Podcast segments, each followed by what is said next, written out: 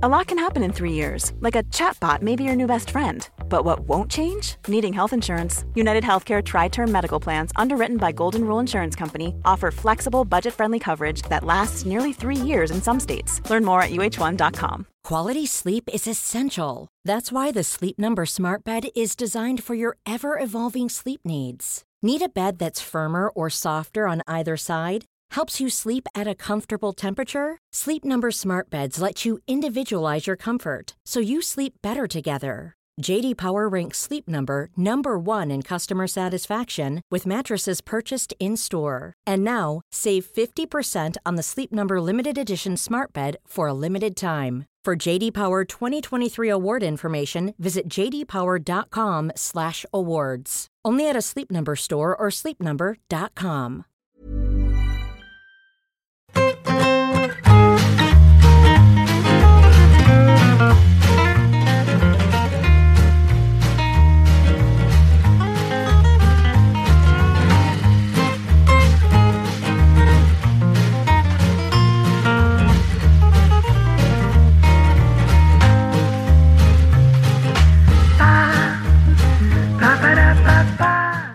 ¿Qué ha pasado con Messi? ¿Sí? O sea, ha pasado que yo he palmado una cena en el Chistu con Gutiérrez. Sí. Perdón, que yo la veía clarísima esa, ¿eh? O sea, honestamente, no, no me arrepiento para nada de la apuesta, porque yo pensé que era toda una jugada absurda de presionar para que les dejara inscribir a- al amigo Lionel. Lo tenía clarísimo. Eh, el señor Gutiérrez entró, he palmado cena en el Chistu, y otro tuitero que se llama Juan Llaneza, que me jugué 50 pavos en Twitter, entró y le debo 50 pavos, que también serán canjeados por otra cena. Es que los Llaneza, los Llaneza, Enrique, yo no me jugaría mucho con ellos, ¿eh? No, pero esa teoría de patch, eh, yo tengo amigos del Barça que todavía en estos momentos A día de hoy. eh, piensan que es una jugada maestra de la porta para de alguna manera eh, acabe jugando Messi en el Barça. Todavía confían. Están allá con el F5, con el- la cuenta de Twitter del Barça, porque esa teoría de patch tenía muchos seguidores al principio, van cayendo por el camino, pero aún hoy, que ya está la despedida y de todo de Messi, todavía hay gente que confía. Y me alegra que hayas sacado el tema porque yo, yo, quería, yo quería dejar constancia de que había ganado esta cena. Yo gano muy pocas apuestas, la porra nunca la ganaba cuando hacíamos en la redacción y tal. Eh, entonces, soy un poco como esas personas que cuando ganan una apuesta comparten la captura de, lo que se han jugado, que tú dices, ¿cuántas no habrán perdido hasta que han podido compartir esta, no? Perdona, como sea como la porra de los Oscar, que siempre la gana el que menos películas ha visto. Eso es, vamos, absolutamente certero. El que menos películas ha visto gana siempre la porra de los Oscar en cualquier medio de comunicación o cualquier grupo de amigos. No, que eso tiene lógica, ¿no? Porque el que menos ha visto, normalmente ha visto las más populares o las más las Claro. favoritas. Entonces, al final, eh, Y no tiene Se distrae. implicaciones. No tiene implicaciones emotivas, que son las que joden toda. ¿Sabes? No, no, no dices la que a ti te gusta, ni nada de eso. Dices simplemente fríamente la que, la que toca. Y aquí fríamente Miguel decidió que Messi se iba del Barça. Sí. Eh, a, a pesar de que Fabricio Romano dijo lo contrario. Que yo quería, yo quería sacar este tema hoy aquí, Patch. El, el mito de Fabricio Romano se ha, por los suelos ya. Mi teoría de que todo esto es un algoritmo que ha creado. ¿Algoritmo? eh, sí, es un algoritmo. Ese señor es un algoritmo rollo con, con naming, rollo Máximo Duty, como bien os dije. Entonces, eh, yo creo que la siguiente línea de investigación de los documentales de Saber y Empatar debería ser investigar quién está detrás, quién mueve los hilos de Fabricio Romano. es Manolete con una careta, ¿no? Correcto. Y con un distorsionador de voz, claro que sí. Eso es un poquito la idea, sí. Bueno, pues nada, se nos ha ido Messi. Hoy en Saber Empatar vamos a hablar de debuts. Messi debutará, parece que en breve con el, con el PSG. Eh, Cuando grabamos esto parece que está, que está cerca del PSG. Y hoy para hablar de debuts tenemos a un buen amigo que es Enrique Ballester, que, bueno, eh, ¿para qué vamos a presentar a Enrique Ballester cuando ya todo Twitter se ha cansado de elogiarle? O sea, ya ha sido una cosa nauseabunda. Eh, o sea, empalagosa, Enrique. O sea, eres uno de los, de los de las personas más alabadas de Twitter, junto con Álvaro Benito. y Paloma del Río, me atrevería a decir. O sea, ¿quién no ha puesto un, un tuit diciendo eh, lo buenas que son las columnas de, Enrique Ballester en el periódico o antes en, el Levante? Eh, lo buenos que son sus libros que tengo, que tengo aquí. Aquí tengo Barraca y Tangana, que es su primera recopilación. Luego otro libro de fútbol, que es el que nos robó el premio Panenka a saber empatar y anteriormente este Infrafútbol, el hooligan ilustrado sobre su equipo, sobre el Castellón, porque ya sabéis que Enrique es de Castellón y del Castellón.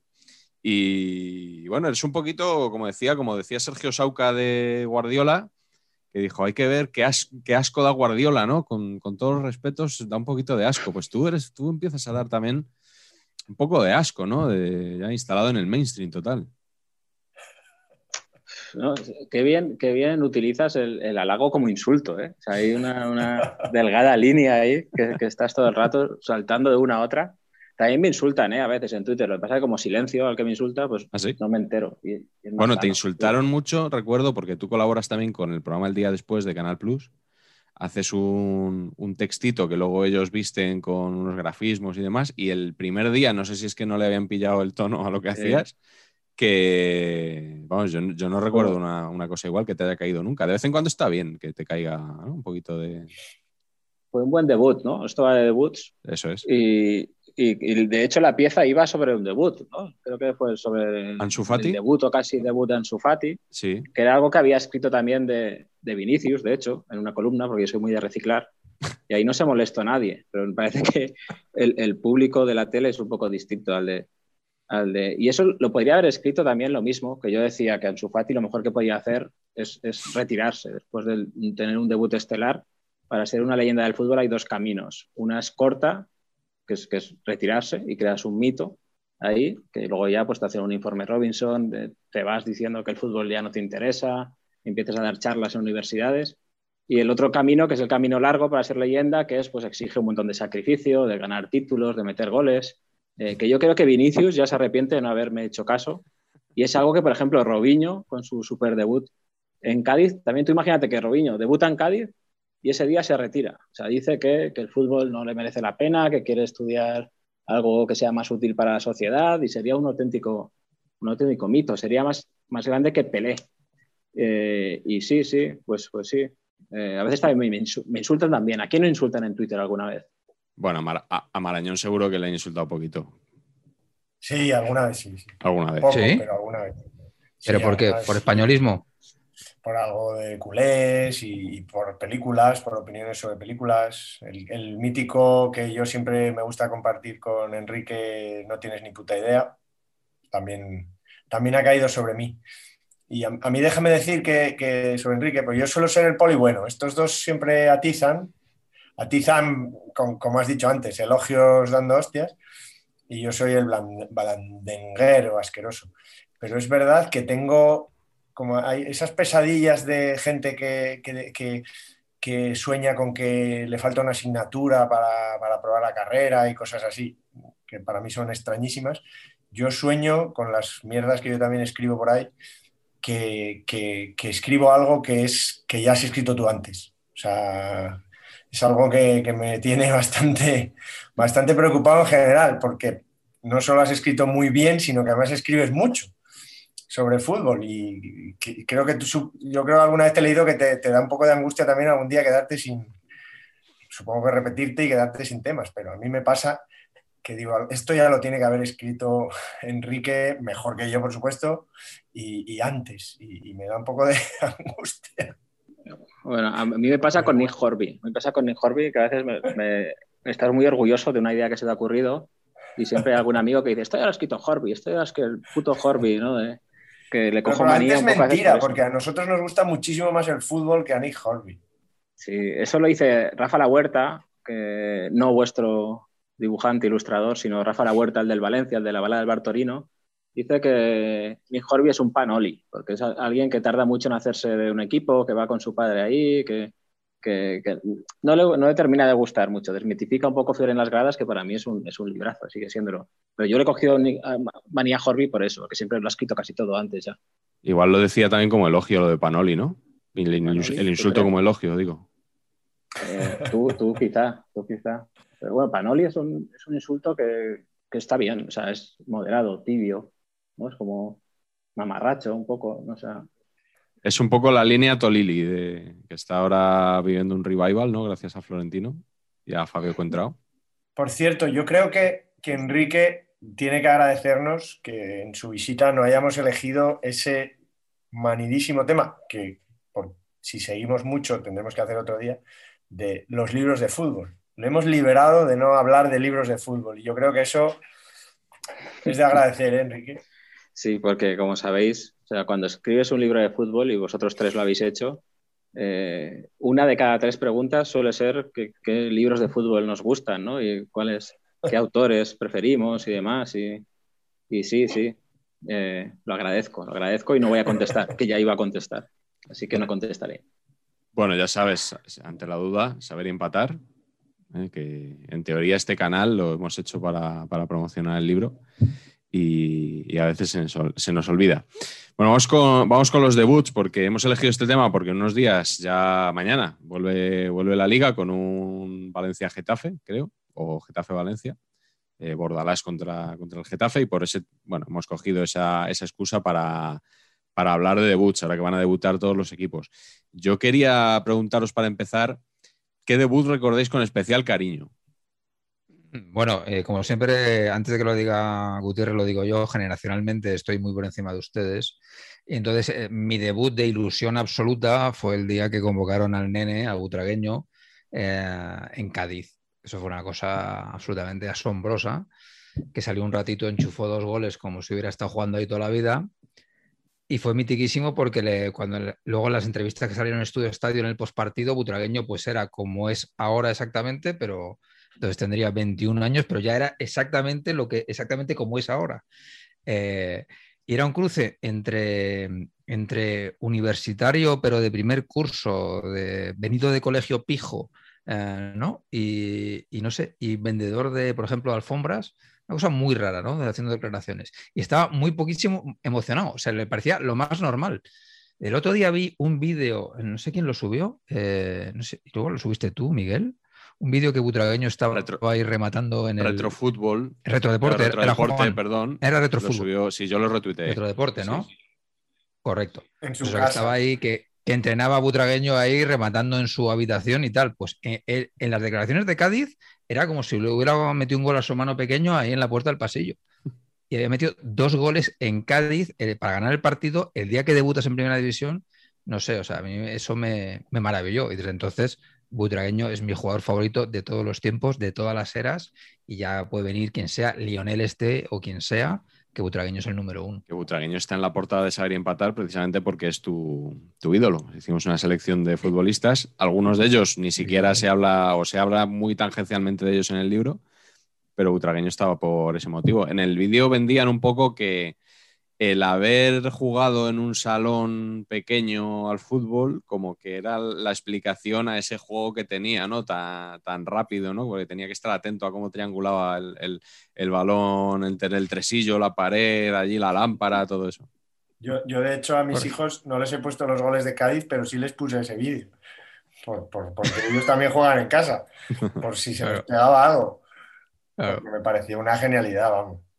De Butragueño se decía mucho cuando yo era pequeño, por lo menos, que aprendía a regatear con sus perros, algo así, que los usaba como de entrenamiento para. Y cada vez que venía un perro a la placeta, yo me acordaba de, de, Butragueño. Que, ese, regate corto que tenía era gracias a los perros que tenía. Yo me acuerdo también de una foto de Don Balón, creo que era de Don Balón, o igual era de, de, aquel suplemento que seguro que muchos habéis trabajado, Patch seguro por, por edad, que era la historia viva del Real Madrid de ABC, el suplemento Hombre. aquel mitiquísimo. Y había una foto del buitre preparándose en, su, en, en la mesa de su casa, en, el comedor o en la cocina, preparándose la bolsa para ir con la selección española a la Eurocopa del 84, que fue y no jugó ni un minuto. Quedamos subcampeones y no jugó ni un minuto. Y me acuerdo de esa, esa bolsa, era como, un, no sé, una foto, claro. Ahora eso es imposible, vamos, es una cosa totalmente de modé, pero que era muy, tenía mucho encanto. Yo, por, por, rematar con Butragueño, recuerdo que, que Gordillo era su compañero de, de, concentración en la selección, eh, por lo menos al principio, y siempre decía como que Butragueño era muy pesado preguntando cosas. Que, que, lo quería saber todo, que dudaba mucho tal, y que le tenía que decir Gordillo, bueno, buitre, vale ya, hombre, que me estás friendo a preguntas, eres, muy pesado. O sea, que es hombre de pocas palabras, pero si le interesa el tema, ahí va Emilio. Enrique, ¿cuál es el, debut que, recuerdas tú con especial cariño? Pues no sé si cariño, pero como has dicho antes, yo soy del Castellón y yo crucé una adolescencia complicada con el Castellón, porque estaba en segunda división B, el Castellón siempre era el máximo favorito de los favoritos para subir y, nunca subía. Y de hecho ni siquiera jugaba playoff realmente, ¿no? Y siempre venían un montón de jugadores con mucho cartel aquí a, a Castalia. Y recuerdo uno especialmente, cuando todavía teníamos fe en los periodistas deportivos, que salíamos del instituto, veíamos un programa en una televisión local que hacían a la hora de comer y un día el, presentador estaba eh, absolutamente entusiasmado con el último fichaje del Castellón, que iba a debutar ese fin de semana, que era Óscar Engonga. Óscar Engonga, uno de los hermanos de, Vicente Engonga, que fue futbolista internacional, o en el Valencia, en el Mallorca, ¿no? en estos equipos. Mm. Y Óscar Engonga se ve que era el hermano bueno, que, técnicamente decía el presentador, era una maravilla, que lo que habían visto en el entrenamiento era de un futbolista de primera división, que, que nadie se perdiera el, partido del fin de semana, que era un Castellón Gabá, si no recuerdo mal. Y bueno, pues eh, eh, entre los amigos ahí del instituto y demás, pues eh, fuimos con nuestras caritas ilusionadas y sonrientes al sol a Castalia a ver a, esa maravilla del hermano bueno de los Engonga. Y, bueno, creo que lo quitaron al descanso, lo quitaron al descanso en el minuto 50 por ahí. Y ya no volvimos a ver a Oscar Engonga. Creo que no sé si tocó algún balón en, en, todo el partido. Y, creo que jugó después un partido fuera de casa algunos minutos. No sé si incluso contra el español B de Rafa Marañón, eh, de, Carlos. Y ese fue el debut que recuerdo. O sea, que ya empecé a dudar ahí de, de la valía de, los periodistas deportivos. Y, y, creo que no iba mal encaminado, porque aún tardamos muchos años en, en subir. El Castellón era muy de fichar el hermano el hermano malo. hemos tenido el hermano de, hermano de Negredo, incluso creo que en la escala de hermanos de Negredo, que tiene tres, el más malo, el tercero. Eh, de la época de Patch, eh, el hermano de Enzo Ferrero, no, el hermano de Óscar Ferrero. Hombre, Óscar Ferrero. Óscar Ferrero. Jugó en el Castellón, que además tiene uno de los cromos más lamentables de, la historia de ediciones este, ahí con, unos, con unas pelanas y con, las medias bajadas, con una actitud de, de estrella del indie australiano más que de, de futbolista y hemos tenido varios de esos, hemos tenido varios, varios de esos y uno de ellos fue el hermano de Ngonga, que, que no puedo olvidar ese debut. Carlos.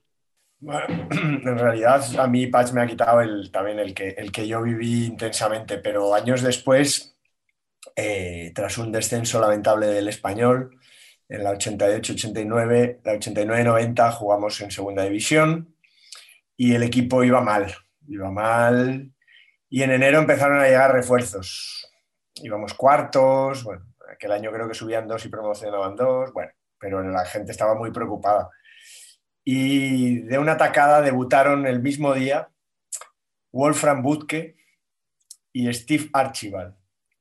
Steve Archibald creo que ya comenté aquí un día que, cobraba por partido, vino cobrando por partido 500.000 pesetas por partido que jugase y por gol otros, creo que eran otras 500.000 si metía Y, y, debutaron y no tuvieron, bueno, no se les ocurrió otro partido para debutar que en la ciudad deportiva del Real Madrid frente al todopoderoso Castilla. Y claro, la gente pensaba, bueno, contra un filial, tal. Bueno, derrota 1-0, lamentable, un poco estilo Castellón, te diría, Enrique. Eh, esa temporada metieron sus golitos, eh, sobre todo Archibald y tal, pero o sea, mejorar mucho no se mejoró porque vinieron siendo cuartos y acabó, el español acabó quinto porque se coló el Bilbao Athletic entre medias, jugó la promoción de, contra el Málaga y ahí, y ahí ascendió de manera penaltis, bueno, todo muy doloroso, pero, pero aquel debut de dos jugadores súper apetecibles y perder 1-0 en Castalia con gol de Ogen, en Castalia, en, la Ciudad Deportiva del Madrid con gol de Ogen, por cierto, mítico Ogen, eh, fue, bastante, fue bastante triste, aunque luego al final acabó medio bien la cosa. Y eran dos jugadores Wolfram que era muy mítico y que además tuvo una muerte muy lamentable y tal. Y Steve Archibald, bueno, era, era culé y por lo menos metió creo que cinco goles esa temporada, que sí, se llevó dos millones y medio por los goles, más los partidos que jugó pero al final como se ascendió pues no hubo problema, pero bastante patético todo. Ascendió con Meléndez como héroe en, aquella tanda de penaltis, otro de los personajes de, la portada de Saber Empatar. Yo voy a destacar eh, dos debuts eh, de dos brasileños a los que se ha comparado. Eh, uno es el de Ronaldo con el Real Madrid en el año 2002 después del Mundial y le metió un gol al Alavés nada más salir. Y, por qué destaco este debut? Por el titular de marca del día siguiente, que no sé si recordáis aquella portada con, el titular Debuta Madre. y el, otro debut que quería destacar fue el de, el de Pelé. Eh, que no sé si, bueno, no sé exactamente contra, contra qué equipo fue, no sé cuándo fue, no sé si marcó algún gol, si jugó, pero es que yo siempre le he oído a Maradona eh, decir que Pelé debutó con un pibe. No vamos a caer en la trampa, Miguel. No, no. Pero los, ahora dicen mucho los pibardos. O sea, los pibardos son pibes de Bilardo. O sea, es que lo veo mucho en Twitter. Los pibardos. Por pibardos no me viene nada.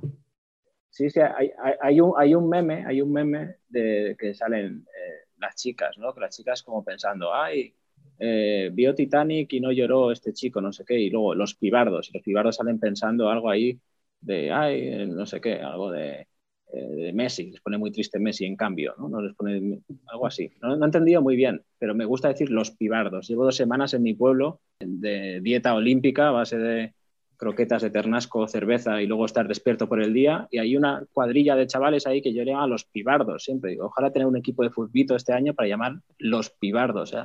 Me parece, no sé qué significa, pero eh, digo pibardos aquí otra vez, después de cada, de cada frase la acabo con los pibardos. Ya que, ya que has hablado, déjame decir, Miguel, ya que has sacado lo, lo ha sacado él, ¿eh? Tema de nombres de equipos de, de Mi relación con el Castellón, al margen de un 1-4 en que mi padre metió tres goles en Castalia, perdona Enrique, eh, empieza con un equipo de esos de, de, con los amigos, en el que el que pagaba la inscripción y todo eh, puso el nombre y decidió llamarle, porque veraneaba en Alcoceber, Alcocebre, decidió llamarle Bayern Chiofi. Hombre. Porque el goleador Chofi, Pichichi de segunda, creo, algún año, sí. Eh, acabó poniendo allí pues, un Frankfurt o una especie de bocadillería o lo que fuera en, en Alcoceber y acabó retirándose allí, no sé, supongo que seguirá allí. Todavía está. Chofi, pues y, la, y el restaurante, están los dos todavía allí. pues el, pues el tío iba allí, veía las fotos de Chofi y quedó prendado. Él era perico como yo, pero le gustó tanto que le puso. y yo estuve un año o dos, porque era típico pachanga de los amigos. Es un personaje, Chofi. ¿eh? Cada vez que hay alguna mesa redonda de ex leyendas del Castellón, se la apropia él, se la dueña al escenario él y, y es muy locuaz. Eh, es un pibardo, Chofi, yo diría que es un pibardo. Y creo que de hecho fue Pichichi en segunda división, si no me equivoco. es que confundo. Seguro, seguro. Con Cabrera, Alcañiz, esa época eran los goleadores de finales 70. Un poco anterior, yo creo que es de los 70, ¿no? Finales de los 70. Eh, debería saber la historia de su fichaje también. Creo que fue a Argentina Luis Cela, que fue otro capitán mítico de los 70, además, de la final de Copa 73.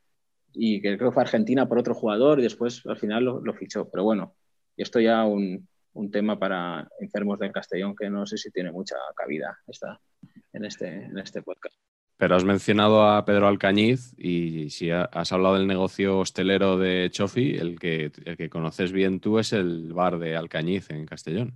Sí, sí, el PAF. Yo creo que tiene una categoría más, ¿no? Una, una estrella más. El, el, PAF Vaticano, que es el de Pedro Alcañiz. Con W. Que ahí.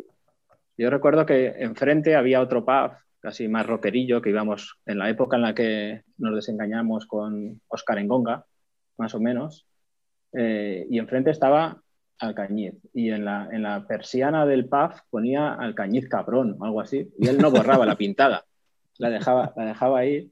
Y me recuerdo que una, una, una Navidad vi salir a mi madre, que había tenido una cena de empresa, algo así, vi salir a mi madre de Vaticano, del PAF de Alcañiz, y yo pensé, ¿quién cojones irá a ese sitio? Y, eh, de abuelos, de abuelos. Y eh, años después soy yo esa persona que sale, que sale de ese sitio desorientada. Y sí, está muy bien ese sitio porque es, es, es un poco la, la, oficina de urgencia de periodismo deportivo castellonense y van muchos exjugadores de mi época, de cuando yo era, de cuando yo era niño, del Castellón y del Valencia, porque Cañiz jugó también en el Valencia. Y hay un ambiente muy futbolero. Y, y nada, quien, quien, vaya a Castellón, que, que, no, que no me avise a mí porque estoy quitándome, pero que, que vaya a ver a, a, Cañiz, que está, está abierto todo el verano también. Sí, señor, el chistu de, del periodismo deportivo de Castellón, podríamos decir, ¿no? El Casa Juan. Sí, sí. Eh, se puede hacer la ruta, ¿no? Desde Barcelona bajando, paras en Alcosebre a ver a Chofi y después va, eh, vas a ver a, a Cañiz. Uh -huh. Y luego a Manolo del Bombo en Valencia. También hay que hacer un especial saber empatar de fútbol y hostelería. Podríamos hacerlo comiendo, comiendo en uno de estos eh, oh, en, templos. Como estos, estos programas que hacían en directo las emisoras, ¿no? Como el que dijiste tú de Manfredo. Locales, ¿no? O el de Onda Cero en Recanto, ¿no? Que estuve yo un día. Hombre, era, era la salida más habitual de esa época, ¿no? O, o montabas una tienda de deportes o montabas algo relacionado con la hostelería cuando se retiraban la mayoría. Patch, eh, ¿te encargas tú, por favor, de ir montándolo?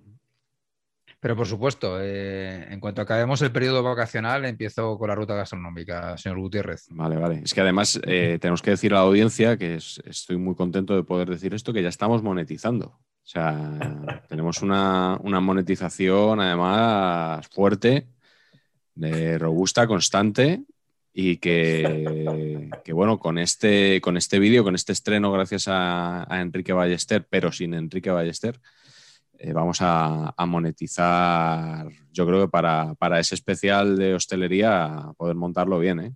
Yo tenía la universidad de mis hijos, me, vamos, quería pagarla con lo que saquemos aquí. Sí, sí, sí, vamos, los, tú los vas a poder mandar a Navarra tranquilamente. O sea, pues a la FP, vamos a hacer una FP. Pues no te preocupes. Un módulo. Oye, pues, eh, por cierto, ahora que hablamos de, de monetizar, dejadme que de, diga el ganador del polo de Cooligan de la semana pasada, que la verdad que a mí me ha encantado el, el tuit. Ha, ha, estado reñido porque había otro también muy bueno. Enrique, a ver qué te parece, eh, porque el ganador es Joseba Coldovica, que nos ha dejado este tuit diciendo, cuando hacía colección de cromos en los 80, me salía mucho el mismo y fui a saco a por él acumulé 33 corchados del Salamanca. O sea, me, ha parecido maravilloso. Y nada, que, que, enhorabuena a los premiados y para ganar el polo de la semana que viene, que volvemos al blanco. El, ganador esta semana se ha llevado el azul. La semana que viene volvemos al blanco con el hashtag Saber y Cooligan. Y ya sabéis, dejadnos algún comentario gracioso que, complemente todo lo que digamos hoy en, este programa de Saber Empatar. Yo he comprado hoy el, álbum de la liga de, de, este año, de ediciones este, que cumple 50 años, que no son pocos, de, de álbums. Y a mí me ha venido muy bien lo de tener hijos para eh, tener cierta autoridad moral para comprar cromos todavía, porque ya había un momento de que iba al kiosco a comprar cromos y los dependientes me miraban en plan, madura un poco ya eh, y deja de comprar estas cosas. Entonces llevo a mi hijo ahí al lado eh, y a mi hija para que parezca que, que, son para ellos los cromos. Y vuestro seguidor, que me ha dejado la curiosidad ahora si se hizo del Salamanca, porque le salía tantas veces he repetido, porque el año pasado a mi hijo Teo eh, le salía muchísimas veces cucurella de, del Getafe, con, con, ese pelo tan llamativo, con el color azul, que es su favorito, le hizo gracia el nombre, se llamaba Mark, como un amigo de clase, y por culpa de, de que salía tantas veces repetido cucurella, mi hijo se echó el Getafe. O sea, ya eh, puede tener consecuencias graves esto de, de, los álbums. Putos cromos. ¿Va a seguir eh, Cucurella en el Getafe? Porque decían que lo quería la Roma, eh, lo cual a mí me parecía muy bien porque allí lo llamarán Cucurella, eh, que ya se lo llaman aquí. Pero bueno, los italianos aún tendrán una disculpa, pero que, que aquí haya gente, aunque le llama Cucurella, es un poco ridículo. Eso me encanta. yo leí algo del Brighton, que igual se iba al Brighton también, que también le llamarían Cucurella, pero por otra, por otra razón. Derivamos con Cucurella hacia el tema de que el combinado olímpico seguramente ha sido el equipo que peor ha jugado al fútbol de la historia de todos los equipos del fútbol del mundo. Madre mía. Podemos hablar de unos segundos de la medalla de plata. ¿Podemos hablar unos segunditos, por favor?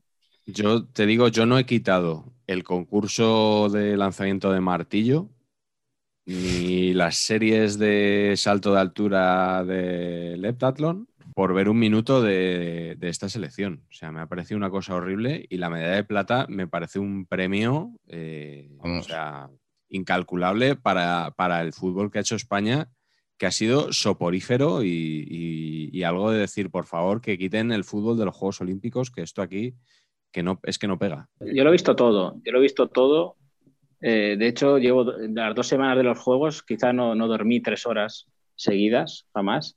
Y también es parte de que mi percepción sobre el juego de España quizá esté distorsionada por eso, porque siempre he visto todos los juegos o medio dormido o medio borracho. ¿no? Entonces, eh, me pasaban un poco cosas extrañas de, que a veces estaba en la duerme vela y, decía, ¿esto qué ha pasado? Ha pasado de verdad. Un día estaba con un amigo viendo el trialdón femenino y el locutor eh, dijo algo así como, porque iba a ganar una, una, triatleta de Bermudas, que iba a ser la primera medalla de oro de, la historia de Bermudas, y dijo algo así como que están diciendo, no, ahora en el país, en, Bermudas va a poder hacer lo que quiera, y dijo algo así como que sí, como Samuel Eto'o, que Eto'o podía matar a alguien en, en, Camerún y no iba a la cárcel. Y yo estaba ahí medio dormido, medio borracho, y, dije, ¿esto, esto lo han dicho de verdad. O sea, no, no, lo, no lo comprobé. Entonces, con ese, tipo de lagunas que he tenido, eh, con el fútbol me ha pasado así. Igual no lo he visto tan mal yo, por lo de, porque igual estaba ahí después de dos horas viendo surf,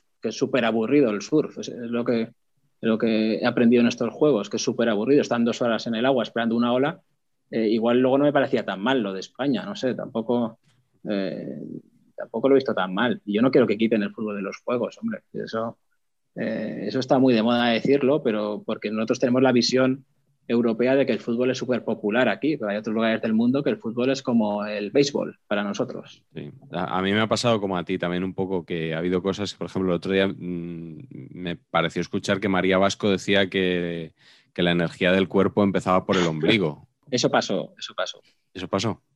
Sí. Ah, pues yo estaba, estaba convencido de que, de que, había perfeccionado también tu técnica de dormirme entre, entre prueba y prueba. Yo quería decir que hemos sido medalla de plata en esta cosa y semifinalistas sin, derecho a tercer y cuarto puesto, que ese también es un tema que jamás hemos comentado, en la Eurocopa. Hmm. Y que estamos diciendo que se va Messi y tal y no sé qué, y si, tenemos de lo mejorcito del fútbol mundial, a mí no me, no me preocupa, la liga es un, vamos, un ligón. Un ligón, sí, de playa. Con esos futbolistas que tenemos, maravillosos. Mira, Carleto, mira, barriendo un poquito, barriendo, eh, barriendo un poquito para nuestra casa común. El otro día, no sé si leí en tuit o otra vez en el Duerme Vela, escuché que menuda proyección tiene Oscar Gil, medalla de plata olímpica, ha debutado con la absoluta. De aquella manera. Oscar Gil, man, ¿qué me estás contando de nivel? O sea, Oscar Gil igual es el peor lateral derecho. Voy esto me voy a arrepentir siempre de decirlo. Va a hacer bueno a Javi López. O sea, eh, estamos a ese nivel, porque Javi López era un honrado trabajador, pero este encima es un posturitas, que no hay cosa peor que jugador posturitas poco efectivo. Sí, es, sospechoso que tengamos dos, medallistas, Javi Puado y, este chico, ¿no? Es sospechoso que el español tenga dos entre, entre, los, entre los premiados, pero bueno. Oye, ¿y dices que has echado de menos un partido por el tercer y cuarto puesto de la Eurocopa? Podríamos haber quedado terceros, no tanto por verlo, sino si, yo quitando veo poco fútbol. Quitando lo que veo, veo poco. Yo veo los goles todavía, yo sí busco los goles en programas de los goles, no había programas de los goles, ya os lo dije en la Eurocopa, no había programas de los goles, un programa en que te pusieran los goles, ponían una cosa con tertulia, con no sé qué, no, yo quiero ver los goles, punto. Eso es lo que quiero ver. Por favor, que alguien le dé los goles. Eh, ¿eh? Pero, pero solo le falta a Pedri el tercer y cuarto puesto de, la Eurocopa. ¿eh? o a Pau Torres. Pues yo, Oscar, Oscar Gil, este lateral del español, no sé si era muy bueno o muy malo, pero fue quitarlo a él y meter a Vallejo. Y, ah, bueno, bueno, claro. Y ahí se fue la final, ¿eh? Vallejo de bandero. O sea, ese ha sido un ingenio táctico de Luis de la Fuente es que ese es el secreto de la vida, lo de Oscar Gil, de, a veces no hace falta ser muy bueno, sino encontrar a alguien que sea peor que tú. Y así en la comparación pues sales ganando. Que para, para eso me habéis invitado, ¿no? Para eso me habéis invitado. Yo... Sí, sí, justo, justo. No, te, te hemos invitado para, porque el tema además de los debuts te daba pie a que desarrollaras una de tus grandes teorías. Yo la llamo la teoría del velcro. A ver si, si como tú eres muy de reciclar, que lo has dicho antes, a ver si, si Sí. puedes un poco contarnos de qué va esto. Eso lo he contado 84 veces. Es como mi Macarena, un poco, ¿no? La Macarena. Sí, Bueno, está eso, lo del reglamento en la mano en los penaltis. Eso, es como, Eh, es como decir, venga, di tu frase, di tu frase. O sea, di, di lo del Sí, sí, reglamento y, y lo de, y lo del velcro. Sí, no me importa. Como aquí no hay playa también de los refrescos, ¿no? que, que hacían una versión extendida en los conciertos de igual 20 minutos para alargar el momento, como yo lo estoy alargando ahora. Eh, las- esto es, la teoría del velcro se resume a- también a la gestión de las expectativas. Eh, Yo recuerdo cuando el Barça fichó a Paulinho, Medalla de oro. que llegó de China, si no recuerdo mal, la gente esperaba tan poco de él, esperaba tan poco de él que, que cualquier cosa que hacía era automáticamente sobrevalorada. Era como, wow, me ha metido un gol, no es tan malo, ¿no? Eh, Paulinho ha dado un pase bien. Y, eso es lo mejor que te puede pasar en la vida. Hay quien piensa que lo mejor, que la primera impresión es la que cuenta y tiene que ser buena, pero yo no estoy muy de acuerdo. Yo creo que de entrada hay que, hay que marcar el listón bien bajo. Eh, por ejemplo, si tus suegros, si vas a conocer a tus suegros la primera noche, pues has de, de parecer idiota profundo. O sea, han de dudar de, si sabes retener los líquidos, de, de, de- o te meas encima, o si va pañal debajo. Hay que ir con zapatillas del vel- de velcro para que duden de si sabes atarte los cordones de, los zapatos. Y a partir de entonces ya cualquier cosa que hagas, pues, pues será sobrevalorada, que es un poco también la base de mi larga relación con Delia, con, con mi pareja. Eh, es algo que recomiendo también en los debuts, no fliparse demasiado, porque tú debutas como Robinho en Cádiz, que, que ya ha salido por aquí el tema, y a partir de entonces te van a pedir el cielo una y otra vez. Pues ya que hablas de Robinho en Cádiz, eh, Patch, creo que esto lo, lo querías desarrollar tú. Yo quería preguntaros qué jugador apuntaba mucho en su debut, y, o sea, que no, no antes de debutar, sino que, que su partido de debut fue glorioso o, apuntaba muy alto y luego se vino bastante abajo. Y creo que tú tenías ahí apuntado a Robinho, ¿no? Sí, mi favorito en, eso es Robinho. Eh, y, joder, me ha encantado lo que ha dicho, lo que ha dicho Enrique al principio. Si hubiera retirado ahí Robinho, es que hubiera sido maravilloso. Porque yo creo que ahora los jugadores tienen mucho más difícil debutar ahora. Porque antes venía Robinho del Santos y realmente sabías que hacía bicicletas y poco más. Entonces le sacas ahí a los torriles del Carranza y de repente, claca, empieza a regatear a diestro y siniestro, a, a pasar, a tirar. Era una cosa loquísima. Era, era muy impresionante. Decías, hostia, esto aquí, aquí hay superestrellísima. Superestrellísima, nivel 14 balones de oro consecutivos, es lo que pensabas. Si hubiera retirado ahí, pues todo bien. Luego ya empezó el declive de- muy rápidamente. Yo creo que tiene que ver con esta cosa de, de- de que el futbolista es lo que es mucho más chulo cuando nos lo imaginamos. Si se hubiera parado ahí, yo me hubiera imaginado que Robinho seguramente ahora mismo mi ídolo sería Robinho y no Butragueño. Lo hubiera cambiado todo por el seguro. Pero como decidió seguir jugando, pues luego fue todo muy a peor. Fue una pena. Pero ese día en Cádiz fue extraordinario, vamos. Te quería preguntar por eso, porque yo vi, vi el debut, como yo creo que vimos todos, ¿no? ese partido en directo y, y pareció espectacular. Y luego, un eh, tiempo después, no sabría decirte cuánto, lo, lo vi repetido Y no. y no me pareció para tanto. Entonces, no sé si tú le diste un segundo visionado a aquello. No, no, yo reconozco que no. Es cierto que yo iba con la predisposición de este tío, a la que haga dos filigranas, me declaro rendido ante sus pies. Igual en ese momento estaba así de motivado y ahora al verlo no me, no me gustaría, no lo sé. Y luego otra cosa que quería decir sobre Robinho es que quizá está la imagen de que fue un fracaso absoluto. Y yo creo que, bueno, Robinho creo que ganó dos ligas y en una de ellas, la de la que estaba Ver Schuster de entrenador, creo que fue, con una cifra importante de goles y una participación en el equipo. Y, y de hecho luego se le vende al Manchester City por, por creo que una cantidad récord en aquel momento para el Real Madrid, que era el equipo que peor vendía del mundo.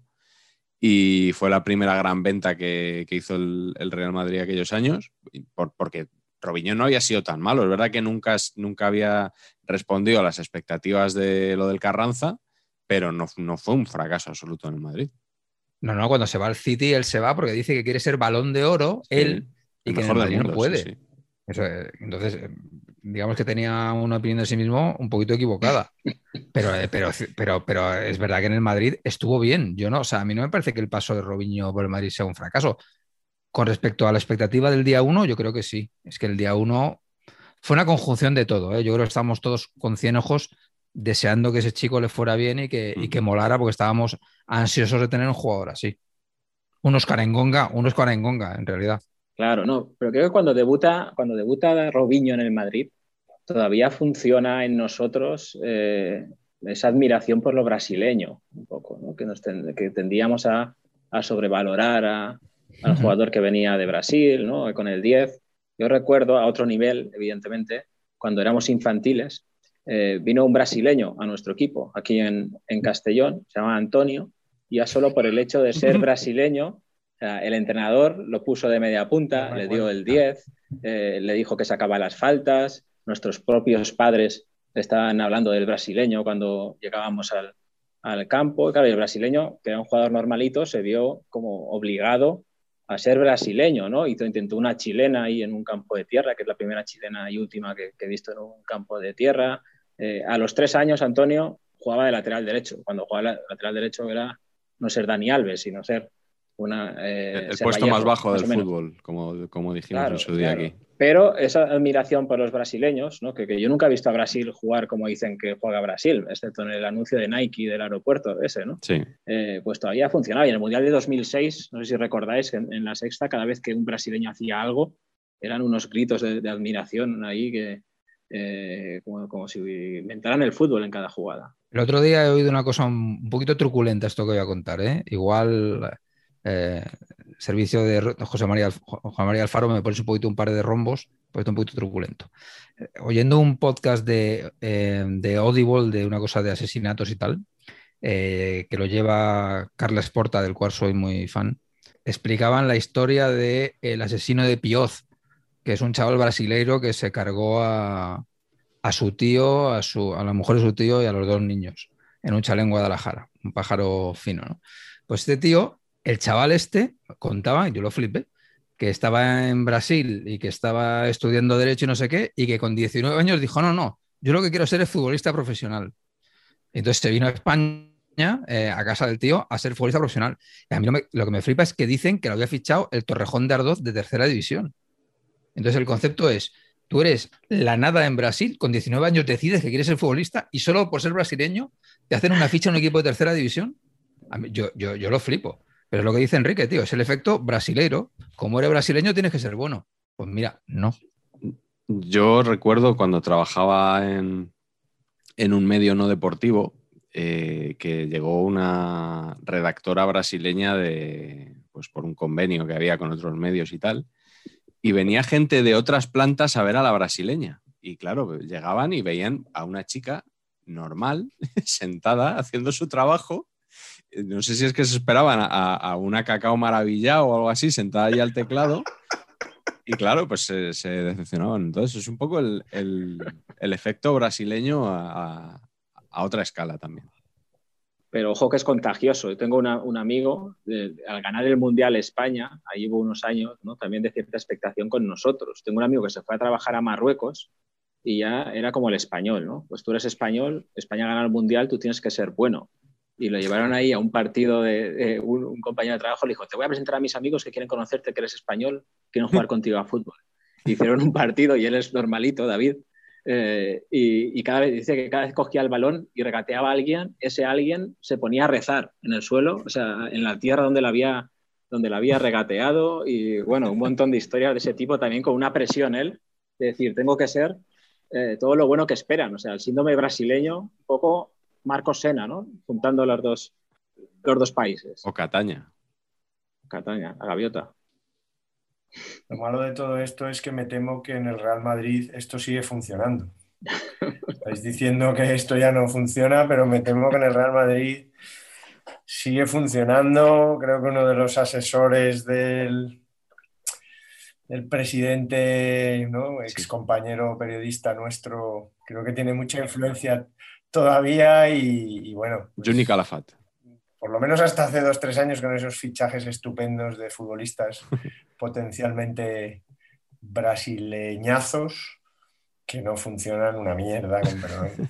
Enrique y yo tenemos un amigo que, al que invitaremos aquí a, saber empatar algún día, que cada vez que el Madrid ficha uno de estos brasileños, un Lucas Silva, un tal, siempre dice, mira, otra planta para el chalet de Juni Calafat. Un saludo a Juni, que, que con el que he jugado muchas veces al fútbol y juega estupendamente, por cierto. Es brasileño. Claro, claro. Pero él es de los buenos. Gracias a eso podemos decir que si Isco se llamara Isquiño, ¿no? O Asensio se llamara Sensiño, sería un balón de oro. Sobre todo además porque en el Madrid, yo cuando era pequeño lo que oía era hay que traer alemanes, como Stilich, ¿no? oíamos eso, siempre era hay que traer alemanes. Netzer, Reitner, ¿no? Todo eso. Sí, sí, sí, sí. Y eso se perdió y ya. Carleto, ¿cuál es tu jugador que, mm, que apuntaba muchísimo en su primer partido y luego no hizo nada? Bueno, yo de mi época es, por supuesto, también este José Luis Morales, ¿no? José Luis. José Luis Morales. Funda ahora el nombre con, con el Morales del Levante, que me encanta, por cierto. Se llaman José Luis los dos. Pero uno es el comandante Morales y el otro es el, que está ahora en Real Madrid Televisión, que sale con pajarita comentando. Eso es, pues bueno, un futbolista que obviamente ya por las hechuras ya pues ya veías que, bueno, que a pesar de lo que hizo, que tuvo mucho mérito, porque metió un gol al Depor que fue clave y otro gol al Atlético Madrid. Sí. Y, le valió mucho al Madrid en aquella temporada, pero es que ni siquiera le dejaron continuar en el equipo, ya luego se fue al Sporting y tal. Y era un poco más eso, que, era un tipo pues que su envergadura no, no, no, no, daba para jugar en el Real Madrid. Es que era un poco eso, ¿no? Que sus, sus maneras, aunque luego vino Munitis al tiempo, ¿no? Pero, pero yo creo que ese, ese, prototipo de futbolista español bajito, tal, no sé qué, de pierna corta, culo bajo, tan, tan pequeño, funcionó muy bien en ese momento. Estaba Meca también, ¿no? Por, aquella, por aquel entonces. Un poquito después, Meca, Meca, es posterior. posterior. Es posterior, ¿no? Cuidado con el tema de la estatura, que está viendo, está viendo una polémica ahora con los enanitos regeneradores muy importante, Carleto. No te metas en jardines de los cuales no estamos preparados, ¿eh? No, no, no me meto en jardines. Oye, además el tío ha tenido una carrera luego y pues, Sporting Logroñés, luego fue a, fue a jugar a Boston y todo, a Estados Unidos, por ahí, New England me parece.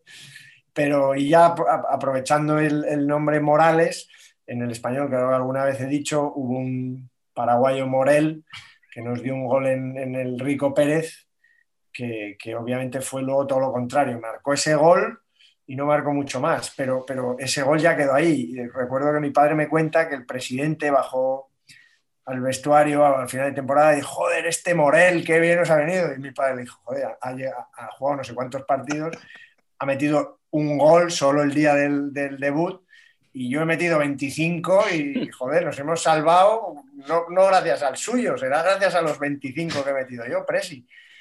Pues bueno, me quedo con, con el paraguayo Morel. Morales Morel, buena dupla. Entre los dos, 26 goles. Eh, yo tengo, quiero contar una anécdota que tengo con Morales, porque eh, ese año que Morales estaba tan de moda, Morales Manía era el titular de marca, recuerdo de, aquellos días. Eh, era cuando yo tenía pues 16, 17 años. Y entonces yo recuerdo el primer día que yo salí de bares por Madrid, o sea, el primer bar de copas al que yo entré en mi vida en Madrid, recuerdo perfectamente de entrar en el sitio, después de que te pidieran el carné y esas cosas, y según abrí la puerta, me encontré allí a Morales tomándose una copa. yo pensé, digo, bueno, esto de salir a, tomar copas por Madrid, y bueno, ahora en el siguiente bar nos encontraremos con Raúl, y ahora en el siguiente estarán los de Atleti y, los actores y, todo el mundo, ¿no?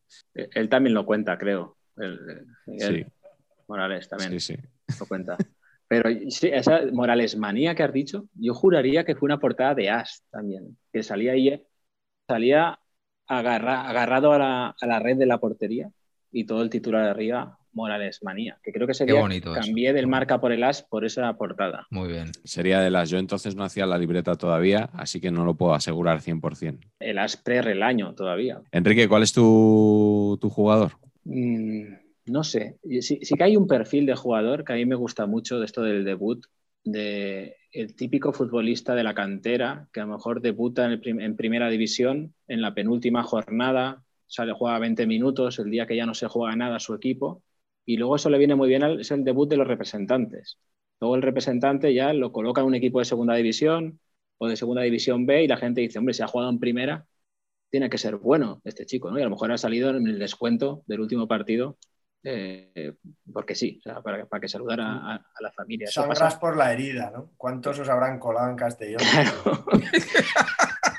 por eso, por eso, un montón. O sea, de hecho, es el perfil de futbolista que manejamos aquí, ¿no? Pero, y ya que hablas del Castellón, aquí vino un futbolista que tuvo un debut muy sonado, que es Palanca. Palanca que debutó con el Real Madrid. No sé si aquella irrupción en el Camp Nou fue su primer partido o, o de los primeros. Fue el primero. Pues pues en la temporada 2009-2010 jugó en el Castellón, o sea, en un Castellón en, segunda división, que las dos, las dos opciones de, éxito que tenía el equipo, las dos vías al gol era o palanca de extremo o Ulloa arriba, o sea, medio, equipo era palanca y evidentemente bajamos, al final de temporada bajamos, bueno, yo creo que en marzo ya habíamos bajado por ahí. Eh, o en abril y luego creo que tuvo una carrera un poco extraña, palanca de muchos equipos, eh, en la India, en Chipre, ¿no? Por ahí. Eso es, sí, sí, países, países raros. Palanca debutó fallando una ocasión en, el Camp Nou, ¿no? Clamorosa, creo, creo recordar. Sí, sí. O sea, no necesitó ni meterla para que, el debut fuera eh, lo mejor, de, lo más destacado del Madrid aquel día. Hijo de Santi Palanca, es jugador del español también. Pero Palanca cuando debuta con el Madrid ya era viejuno, ¿no? O sea, era el típico que fichaba el Castilla de estos mayores, ¿no? Ya debería tener 23 o 24. Era, quiero decir, que no era la joven promesa de 18 que lo sacas ahí reventón, sino que ya, ya estaba de vuelta, o sea, estaba en el Castilla y ya estaba de vuelta. Con lo cual, pues, claro. Pues creo, que había pasado también por el español B, eh, algo así, ¿eh? sí, sí, puede ser.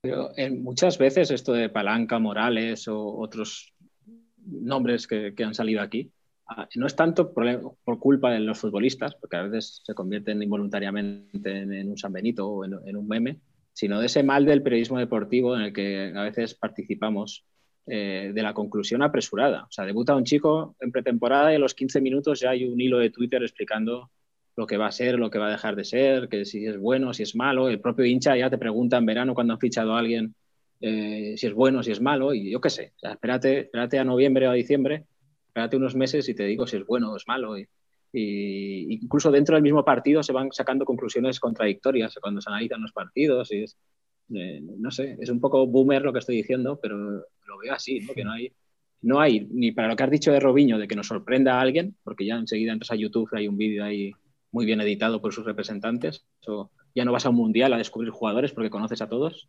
y luego esto, esto de, de ya un examen cada 15 minutos. Y, la pregunta inversa, ¿qué jugador tuvo un estreno calamitoso y luego dio un, rendimiento más que decente o incluso muy bueno? Carletor, ¿tú recuerdas alguno?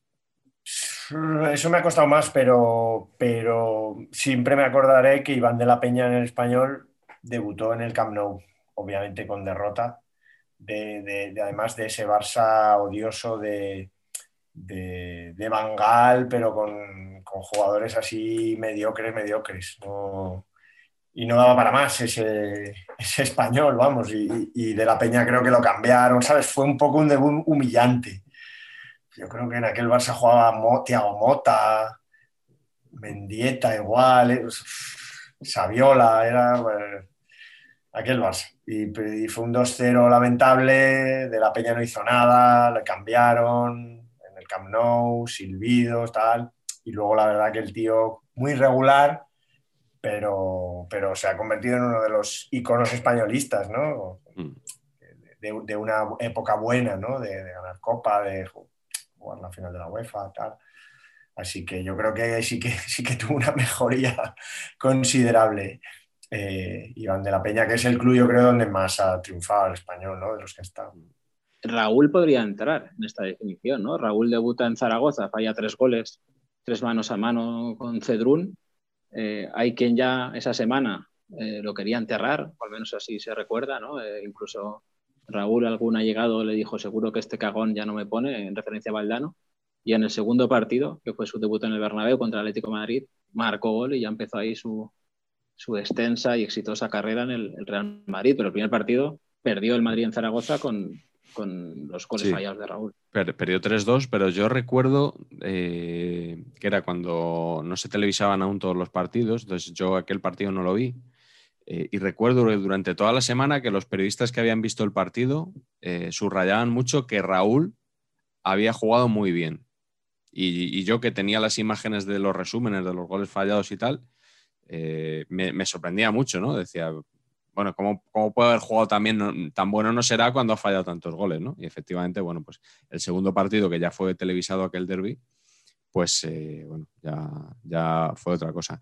Sí, en el primero da un pase de gol, si no recuerdo mal. No sé si a Zamorano o a Mavisca, ahora no recuerdo, un centro que rematan de cabeza.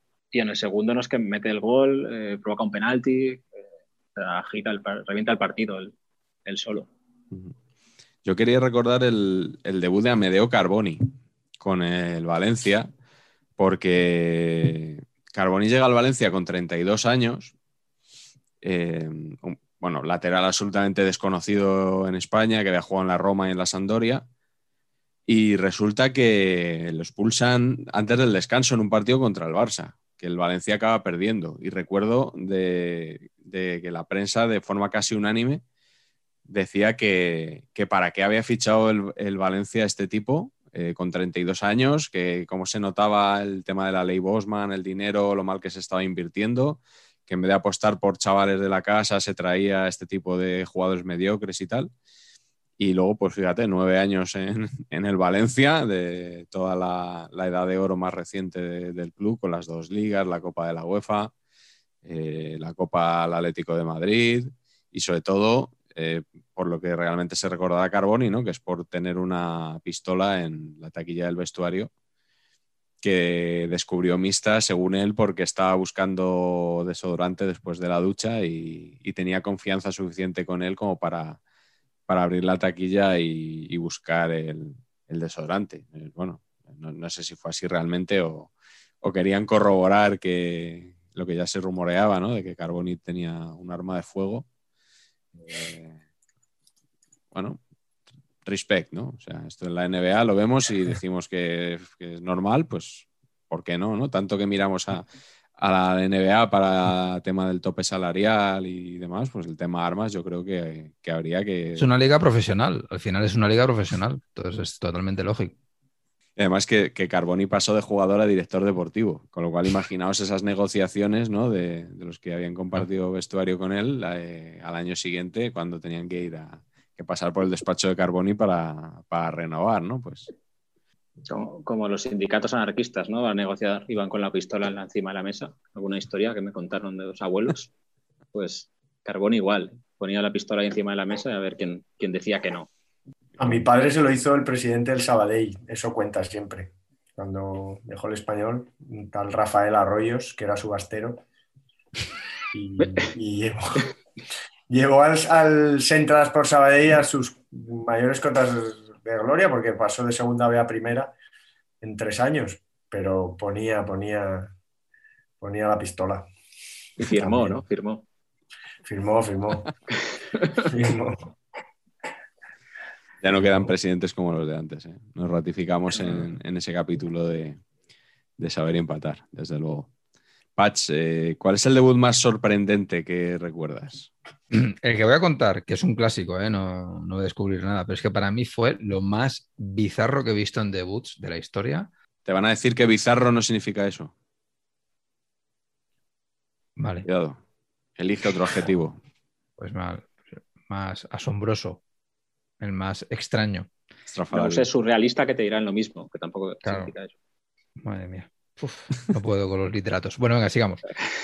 Básicamente es el escándalo Lucendo. Esto me- me flipó, o sea, en su momento, en, en tiempo real, me flipó. El concepto, yo soy Johan Cruyff y por mis cojones saco el día 1 de liga a un canterano y espérate que me salto a todo el Barcelona B y traigo a uno del C y lo meto ahí de titular y dejo, por ejemplo, a Eusebio Sacristán en el banquillo de suplente de este, le saco, el pobre hombre hace lo que puede y nunca más, nunca más volvió a ser convocado, nunca más volvió a entrar con el primer equipo, desapareció. Luego fue, creo que se fue a Andorra, ¿no? no ¿No fue internacional por Andorra, Lucendo? Me suena, sí. Sí, hizo carrera allí. ¿No? Un rollo así, ¿no? Sí. Pero claro, eh, esta cosa de, joder, eh, soco- soy Cruyff y saco un tío del C, del Barcelona C, no sé, me parece, eh, me parece maravilloso. Me parece que Johan ha tenido muchas genialidades, o sea, el modo Cela, el modo Korneyev, eh, etcétera, etcétera, muy maravillosas, pero el concepto Lucendo es de una brillantez extraordinaria. Bueno, Raúl subió del C también, ¿eh? Ahora que hemos hablado de él. Es correcto, es correcto. Ta- Ojo, también, también en su momento cosa estrafalaria. Pero claro, también el resultado final pues ayuda un poquito a ver que no fue tan estrafalario, ¿no? Jugó un partido, creo, con el Castilla de Benítez, un partido Sí. solo con el Castilla de. Benítez, y subió. A lo mejor si Cruyff hubiese puesto a Lucendo un segundo partido, no sabríais quién es Guardiola ahora mismo, por ejemplo. O Lionel Messi. Lucendo entrenaría al Manchester City ahora mismo. Ostras. Con, con Lillo de segundo. Lillo seguiría ahí.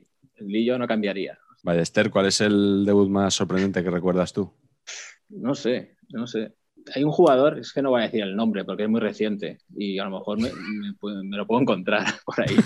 Eh, que esto, en, en tercera división el Castellón fichaba, hu- hubo años, de, un año casi que 50 jugadores tuvimos, ¿no? porque como se podían inscribir constantemente y cada movimiento, pues imagino que dejaría un reguero pequeño, un, un arroyito, un riachuelo de dinero, pues había mucho movimiento. Y, y Castalia es muy agradecido con, con, los jugadores. Recuerdo que salió un jugador que hizo una jugada que acabó en córner, o sea, ni siquiera hizo una ocasión de gol, acabó en córner y todo el mundo se levantó a aplaudir. Y yo ya en ese momento dije, aquí nos hemos vuelto locos todos ya. O sea, no, no puede ir a, a, peor esto. Y este jugador que ya dejó de jugar enseguida y entre otras razones dejó de jugar porque venía a entrenar de, de Pueblo de Valencia, de Valencia, y, y empezó a ausentarse. ¿no? Primero dijo que se había muerto su abuela o algo así, y, y, bueno, pues cierta comprensión, no vino a entrenar, pero resulta que al mes de dos meses de estar en el club ya se le habían muerto tres o cuatro abuelos que ya era imposible, o sea, ya no, nadie se creía lo de, lo de la, la, excusa que tenía siempre era que se, se moría un abuelo. Era técnica de americano de baloncesto, ¿no? De, de, de ala pivot estadounidense. Pero sin pistola. Y otro futbolista eh, que también le, iba un poco más la fiesta que a este incluso, esto no es un debut, pero es parecido. Eh, un viernes, un jueves salió, se le fue un poco la mano y el viernes por la mañana dijo que se envió un WhatsApp diciendo que no iba a entrenar, que se había muerto su abuelo. Hasta aquí todo correcto. Fue suplente, entró en la convocatoria y en el minuto, en el, en el partido, antes del partido del fin de semana, eh, se guarda un minuto de silencio por eh, el abuelo de, este futbolista con tan mala suerte para él que en la grada hay, gente de su pueblo que, que, claro, supuestamente conocía, en megafonía se, se, anuncia el minuto de silencio por el abuelo de este futbolista. Y entonces empezó la gente a llamar a su familia, a dar el pésame, a preguntar qué había pasado y ahí se descubrió un poco el, el pastel, pero salió publicado en prensa al día siguiente. El entrenador alabó el compromiso del futbolista que pese a, a la muerte de su abuelo había querido estar en el, en el partido y luego resulta que no, que no era así. No voy a dar nombres porque, porque no me pagáis lo suficiente y porque es, es gente más fuerte que yo, eh, normalmente los, los, futbolistas. Carlos, ¿tu debut sorprendente? Pues a mí me los ha quitado Patch porque ha citado a Korneyev y Cela. Me falta solo el, la guinda de ese pastel que, de las que liaba Cruyff. Yo creo que ya en, cuando ya todo le daba igual, que era mi querido y admirado y con el que he jugado también, Xavi Skach que después de dejar el español fichó por el Sporting, metió ocho goles en una temporada, pero de los cuales cinco fueron en un partido contra Osasuna, no os recordaréis. Un...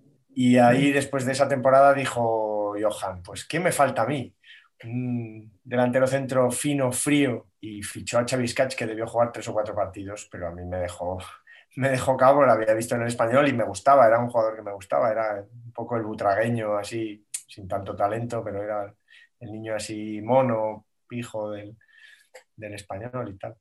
Y, y, como me había quitado a los otros, os iba a hablar de un, de, de un futbolista que, con el que yo jugué en, en el River de Olite, en tercera división, que me sorprendió, sobre todo porque cuando yo llegué por primera vez a entrenar al equipo, es de esas personas, sobre todo pasa mucho en las categorías en el infrafútbol que, que decís, y es que llegas y dices, joder, este eh, pasado de peso, bajito, poco veterano ya, calvo, feo. Eh, Este ha venido a entrenar para ponerse en forma. Ha venido a acompañar a un amigo y le ha pedido al mister si podía entrenar y tal, y, y bueno, viene a pasar el rato. O igual es el segundo entrenador. Eh, o el tercero, porque ya ha visto que hay segundo entrenador, o sea que no puede ser. Y, de repente llega el domingo y yo que estaba un poco despistado esa temporada, llegué tal, prácticamente sin haber hecho pretemporada y empecé a jugar, ¿no? Porque yo llegaba a estudiar en la Universidad de Navarra. Y llegué el domingo a jugar y nos dan los números tal y, y jugábamos los dos. Y yo dije, joder, yo que acabo de llegar, que no conozco muy bien todavía al equipo, y este que, es el, el, que venía, pues a esto nos van a meter siete el primer día.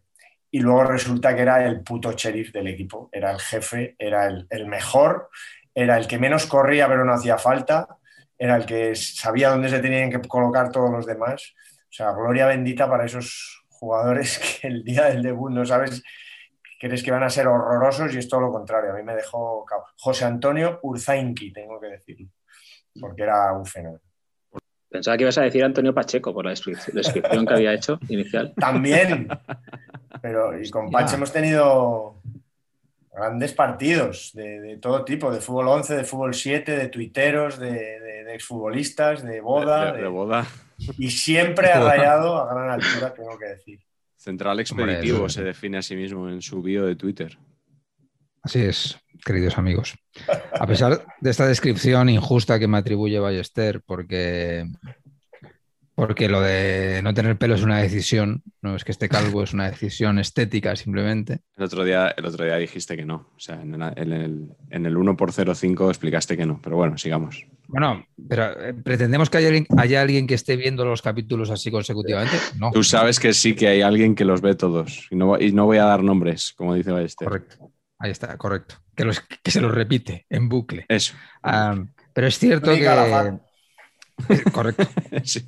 Es cierto que según iba describiendo eh, eh, Carleto al jugador, yo iba haciendo marcas mentales de tic, soy, soy, soy, hasta que ha dicho bajito. Digo, ah, no. Ah, bien. No, bajito no. Por lo demás, o sea, calvo, gordo, pinta rara, bien, bajito, no. No. O sea, entonces ya, ahí Porque me... También es alero, ¿no? ¿Cómo es? Alero. Alero tirador central expeditivo. Alero tirador central expeditivo, eso es. Eh, Roncero, Roncero decía que él era alero fajador. Fajador. tirador no metedor, ¿no? Pero claro, Pacheco, como, como, central expeditivo, que además te vi ahí en, en, en Movistar eh, diciendo que Bartra era demasiado sí. guapo para ser central, ¿qué te sí. parecen los centrales de España, tanto en Eurocopa como en los Juegos Olímpicos? Madre mía, Ballester. Eh, yo los veo por la calle y no los conozco. Yo sí los conozco. D digo nombres, ¿eh? porque yo, yo, digo nombres. Como no soy del gremio, a mí me da un poco igual todo. Pau Torres, eh, nivel 5 de sobrevaloración. O sea, que decir, hay cuatro jugadores más sobrevalorados que él en el mundo ahora mismo. Es una sobrevaloración absoluta. Blando, lento, se coloca mal, horroroso. Eric García, eh, físicamente le quedan dos años para ser el jugador del que estaba hablando Carleto ahora. ¿eh? Ese tipo de cosas. Eh, si ese tío es un central de élite, bueno, no sé. Eso por la parte olímpica. Y luego, y luego el, el tema Laporte, mm, honestamente no lo entiendo. Yo entiendo que estamos muy, muy, muy, muy caninos, pero yo tengo un problema con, la, con, los, con, los, nacionalizados, que por cierto debería haber un programa hablando solo de nacionalizados, creo que sería Haremos. importante. Eh, que es que, eh, joder, para, yo para, para que esto pase, el que venga tiene que ser la leche. Y a mí la pone, parece un jugador absolutamente normal. ¿Que es mejor que lo que hay? Claro que sí. Pero es que al final hemos ido a una Eurocopa con Eric García y Laporte, que son los dos centrales suplentes del City y ir de titulares en España, dos jugadores suplentes, aunque sea en el City, el equipo de los millones, me da igual, pues me parece fatal, la verdad. De, de Pau os voy a decir una cosa, ya que os gusta el naming y todo eso. Eh, se le llama Pau Torres, pero él es Pau Francisco Torres, y Francisco es el primer apellido. O sea, que, que tiene un abuelo que reclama de vez en cuando que se le llame Pau Francisco o Pau, pero que no es Pau Torres, o sea, es, es el apellido. Francisco. Como el Papa. Y parte del sueldo se lo debería destinar a, a, Raúl Albiol. Yo creo que ha echado mucho de menos Hombre, a Raúl Albiol en, en, la selección, que tiene margen, Pau. Es verdad que, creo que hemos tenido centrales demasiado parecidos todos los que, que hemos tenido. Pero bueno, Pau Francisco. por favor. Ha ganado el relato, ¿no? El relato de que es el chaval del pueblo, ¿no? Que es de Villarreal. Claro, es muy bueno el relato, claro, es, es perfecto. El penalti que marca en la tanda contra en la final, eh, contra el, décimo penalti del Villarreal lo marca él, luego el, portero marca el, el, undécimo. Pero sí, eso ya no se lo quita nadie. ¿eh? Oye, Patch, eh, explícanos tu homenaje de hoy camisetil para el nuevo jugador del Vissel Kobe, Bojan Kirkic. Sí, eh, bueno, pues. Entiendo que es por eso, ¿no? ¿Eh? Efectivamente. Es que eh, igual que en el pueblo que amanece, que no, de amanece que no es poco, es auténtica devoción lo que se tiene por Faulkner. Sí. Aquí en mi domicilio particular es auténtica devoción lo que se tiene por Boyan Kirkic. Kirkic. Sí, no sé por qué a Pacheco Junior le hizo gracia el concepto Boyan desde el principio y tiene tres camisetas de Boyan en el Barça, que seguramente será el único español que tenga eso, ¿no? Y luego ha ido comprando camisetas de Boyan en los diferentes equipos en los que ha ido. Solo nos falta el Mainz, de todos los demás tenemos. Eh, y no sé cómo. Eh, ahora estamos interesadísimos en conseguir la camiseta del Vissel Kobe, evidentemente, ¿no? Eh, y que, por cierto, he visto la alineación del, del Vissel Kobe, del equipo inicial, y la columna vertebral Samper, Iniesta, Boyan, eso está para rendir a cualquier nivel en cualquier liga. En los Juegos Olímpicos. En los Juegos hasta el otro día con el fichaje de Boyan, no recordaba yo que, bueno, no sabía yo que, es, que Samper estaba, estaba en Japón. debe ser jovencísimo este chaval todavía, ¿no? ¿De qué año es, Patch? Uy, me pillas, ¿eh? Te he pillado, me has ¿eh? pillado, man. Yo te diría que Seis Samper... programas y ya te he pillado. Te voy a decir 96, pero sin ninguna fe. Bueno, pero ahí, ahí andarán muy, muy joven en todo caso, ¿no? Para estar en Japón. De Granada, ¿no? ¿Tú? Sí. Sí, pero tampoco jugó en el Granada, ¿eh? Es del 95. Del 95, bueno, está, estado bien ahí, ¿no? Sí, bien, bien. Oye, pues eh, eh, aprovechando esto de que no juega en el Granada, ¿recordáis algún fichaje que no llegara a debutar? Pues se está hablando mucho estos días del Kun Agüero, que, bueno, que había venido al Barça para jugar con Messi. Él para jugar con Messi y parece que el Barça lo había fichado para convencer a Messi de que, de que se quedara antes de darse cuenta de que, de que era imposible. Eh, y ahora encima está lesionado y, bueno, ya se estaba rumoreando que si se quería ir del Barça y tal. Entonces he pensado, digo, que igual si esto fuera verdad, pues no llegaría a debutar. Eh, ¿Recordáis algún jugador de estos que hayan fichado y no han llegado a debutar? Yo, por supuesto, tengo que hablar de un hombre que aparece, para el que quiera más datos, obviamente tiene que acudir a ese incunable libro de fútbol que se llama Saber y Empatar, pero yo tengo que referirme a Alfredo Pizzinato, que probablemente vosotros ya lo conocéis, pero probablemente la gente no, no conozca, que es una especie de refugiado que cruzó la frontera española finales de los 40, primeros de los 50, y que ni corto ni perezoso dijo que, que había jugado en la selección italiana olímpica, ahora que, estamos criticando el fútbol olímpico, que, que, era futbolista y que salía de Italia porque era un represaliado por haber sido eh, soldado, soldado fascista y tal. Y claro, se enteraron en, en, Barcelona que había un detenido en, en, la cárcel porque era una especie de refugiado y tal, que había jugado al fútbol en la selección olímpica y tal. Y obviamente parece que el Barça y el español lo hubieran querido fichar, pero obviamente en este caso el más rápido fue el español, el más rápido en cagarla, naturalmente, porque fichó a, este chico, lo tuvo primero, lo tuvieron recuperándose, creo que le daban solomillos en el, en chalet del, que había en Sarriá. En Sarriá había un, pequeño chalet detrás de un fondo mítico, antes de que el estadio tuviera ya más forma de, de estadio, y allí lo tuvieron un tiempo recuperándose. Como y básicamente es la historia de que a lo mejor habéis visto el documental de Carlos Kaiser, ese tipo que, que se pasó años sin jugar, básicamente engañando a todo el mundo y lo que quería era ser famoso y tal. Y pues este Pichinato al final le obligaron casi a jugar un partidillo de los jueves y, y, tuvo que confesar que había pasado tres o cuatro meses con la sopa boba recuperándose y que no había jugado jamás al fútbol, que se le ocurrió eso y tal. Pero le hicieron cromo. Y entonces hay una historia bonita de que cuenta este Bernardo de Salazar, que él le faltaba el cromo de Pichinato, si no Nevero e Trovato, nunca mejor dicho, pero a él le faltaba el, cromo de Pichinato y era el hombre que nunca, que nunca fue futbolista realmente, pero le hicieron cromo del español. Y está en saber empatar. Está en saber empatar y en saber empatar también hay un jugador de, en, en, ese mismo capítulo, además, en el que Enrique nos echó una mano, para elegir al jugador del Castellón, al peor jugador en la historia del Castellón, con una historia muy parecida, ¿no? Sí, muy similar. Eh, se llamaba Villacañas, Villacañas Agüero, pasó la historia como el impostor Villacañas, y era un chico que llegó a Castellón también en los años 60, estoy hablando de memoria ya, creo que esos años 60, y dijo precisamente que había sido futbolista del español, que había jugado en el español, que eso es algo que en Castellón, por lo visto, ya es, es como decir que eres brasileño, y eh, eh, que, es algo que nos pasó después en tercera, venían muchos del español, ¿eh? eso tenemos que hablar un día, Marañón, eso no, eso no, no está resuelto aún. Que vino aquí Ramón Moya de, entrenador y director deportivo y, y teníamos todo el filial del español al completo 10 años después. Pero bueno, eh, este impostor Villacañas llegó a Castellón y, dijo que era futbolista. Y entonces, eh, antes de convencer al club, convenció a la gente. Aquí la gente en Castellón ya ha dicho que somos muy, muy agradecidos, un poco ingenuos.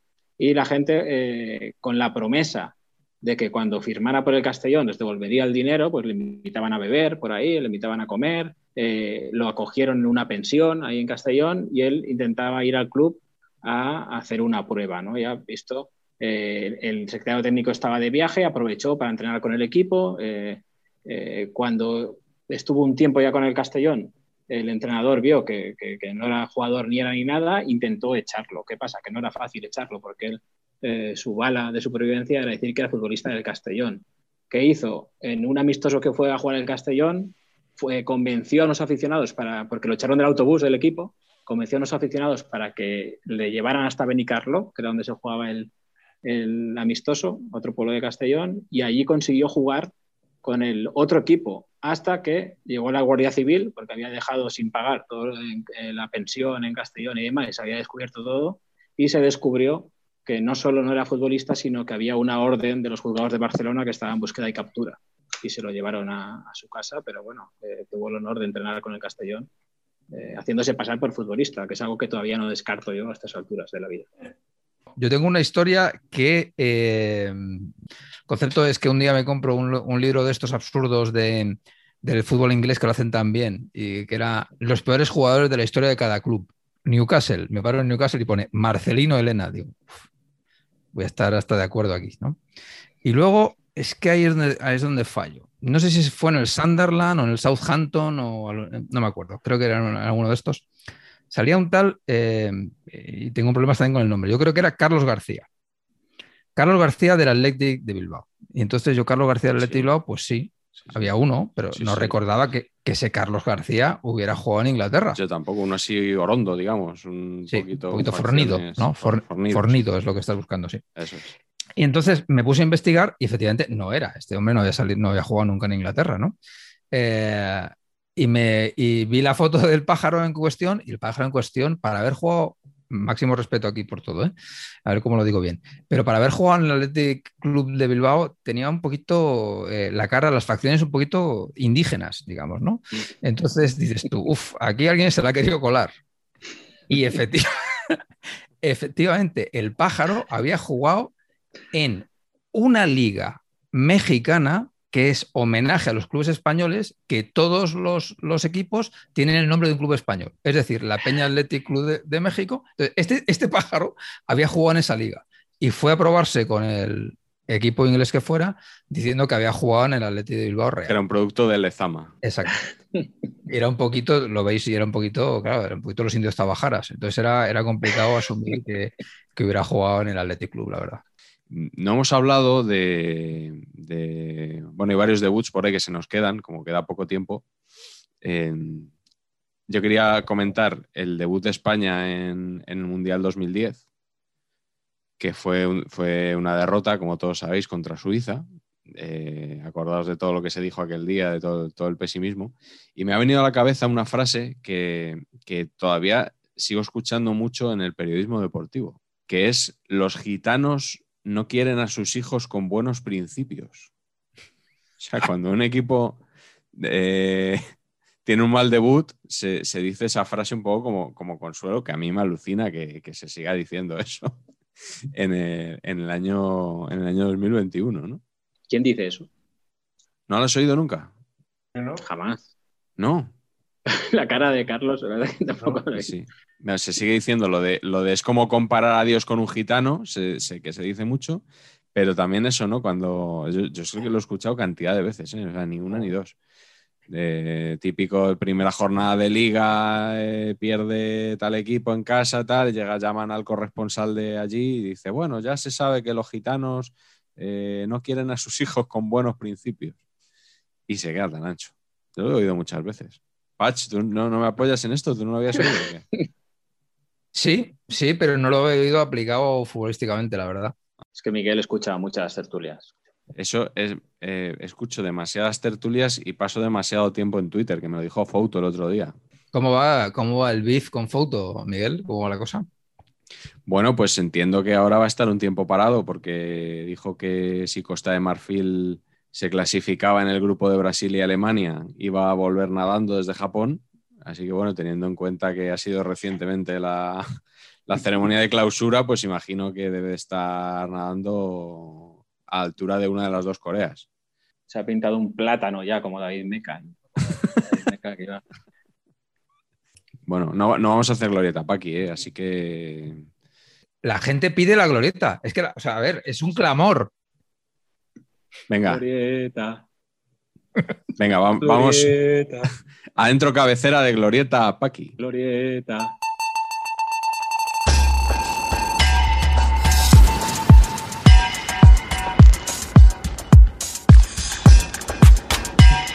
Bueno, ya estamos aquí en nuestra glorieta preferida. Hoy vamos a, con un pulgar arriba, pulgar abajo. Eh, voy a leer algunos fichajes. Eh, la lista la ha hecho Patch, eh, así que aquí hay futbolistas que no conozco de nada. He puesto uno de cada equipo, eso es criterio, uno de cada equipo ahí. Así los, los voy a valorar. Bueno, jugadores y entrenadores. Entonces, el primero es Memphis Depay. ¿Va a triunfar en el Barça, sí o no?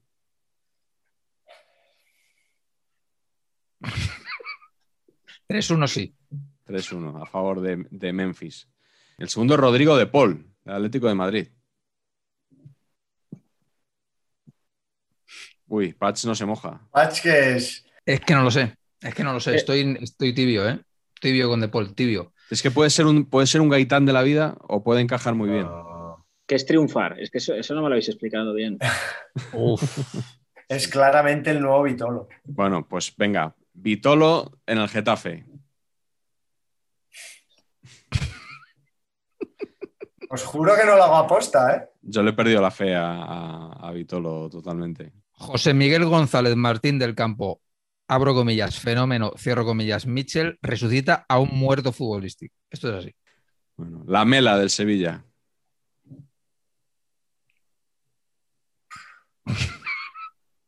Carleto no vota. Perfecto. Savali. Savali, ¿quién es Patch? Un lateral del Betis. Savali, que ha llegado al Betis. Esto hay que hacerlo random, ¿no le conocéis? Ponéis sí o no según os suena el nombre. Bien, Savali suena, suena bien. Debe ser Sabalí. Pero, para el Betis no, ¿no? No, pero Sabalí, que tiene nombre como de eh, porcino silvestre, ¿no? Sabalí. Y yo creo que podría funcionar. En el Betis funcionan los polis, los polis, los jotas, los, Los capis. racial. Savali, Los Savali son los pibardos un poco, ¿eh? Los Savali. Savali. Savali. A Savali le van a poner mote ya. Sí, eso sí. Osmajic. No sé ni quién es. Johnson. ¿Los Magic Johnson? ¿Los Magic, Alo- Magic Alonso. Nadie sabe quién es, ¿no? No, Naming gratísimo. ninguna referencia. Venga, Naming gratísimo, para yo Yo por decir. Uso la abstención. No estáis dando cuenta que uso la abstención Correcto. en estos nombres. ¿Y, y por quién ha fichado Magic? Perdón.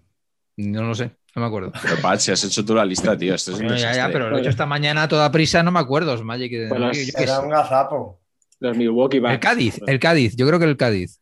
Ah, Javi Galán. máximo goleador de la, de la pretemporada. Para mí, Osmajic. Y digo, y digo hasta selección nacional, me atrevo a decir ahora mismo. Javi Galán, selección.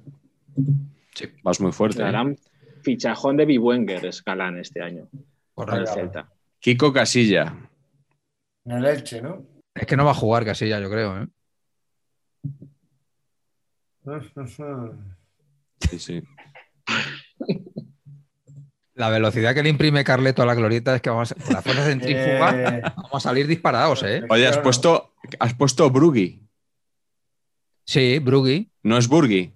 No, no, es Brugui, por eso me ha gustado el naming. Brugui. ¿Por quién ha fichado Brugui y quién es? No lo sé. Bueno, Brugui. De Bruguillos.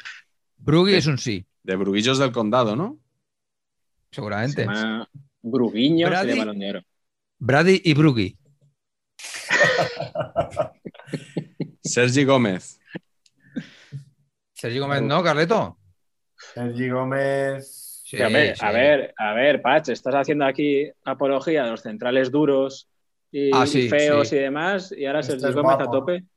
Gol de Ballester. Pero es que en el español tenemos feos que tampoco funcionan. O de calero, madre. No, pero te voy a explicar, te voy a explicar la cosa, Enrique. El concepto es que Sergi Gómez es nombre perfecto para el español.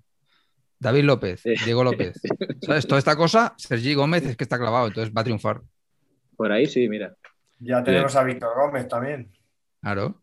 Es que va a ser eh, Diego López, Diego López, Víctor Gómez, Víctor Gómez, David David López, López, Sergi Gómez. Gómez.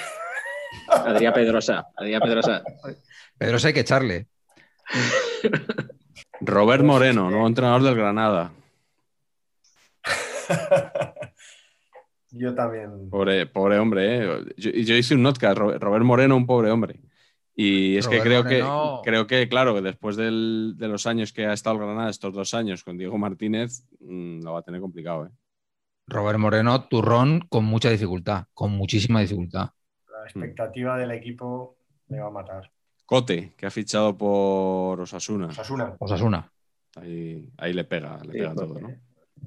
Mafeo, que ha fichado por el Mallorca. Bueno, Vais, vais sin mucha fe, ¿eh? La verdad, ¿no? No habéis ido con... No, no, Pero no. bueno, habrá que, habrá que ir. Oye, el, el que viene me encanta, eh, Patch. Es Pate Cis. Sí, el Fuenla, ¿no? Jugadorazo el Fuenla, ¿eh? Sí, Pero ¿por quién ha ¿Pero ¿A fichado? qué equipo, ¿Por qué equipo ha fichado? Rayo. Se ha traído a, a- a los dos, a Enteca y a Patecis. A mí, a mí con ese nombre, o sea, me ha conquistado. Paté como uno de los pioneros del cine y Exactamente. como el centro de investigaciones Total. sociológicas, pero con dos S, ¿no? en segunda iba sobrado este chico. Sí. No sé, Sí. era como. Bale. ¿En serio? ¿Bale es ficha- eh, fichaje, Bale?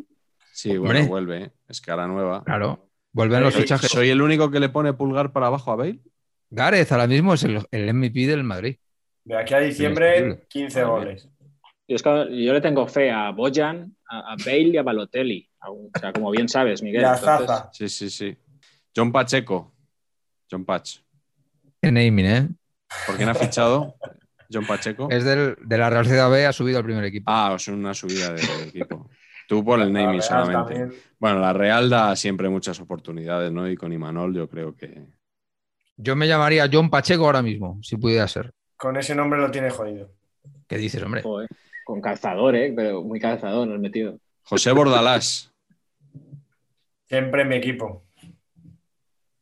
Yo creo que se ha metido en un polvorín y no es la personalidad más dúctil. Claro, claro. realmente. ¿Pero qué estás haciendo? Eh, Ballester, ¿qué estás haciendo? Con- Hitchhiking. Pero, pero ¿en serio? El Bordalás es, del terreno. Es- es- si Vitolo hubiese ido al Getafe con Bordalás, hubiese hecho pulgar hacia arriba. A, lo, a lo mejor se te hace tu hijo ahora del Valencia.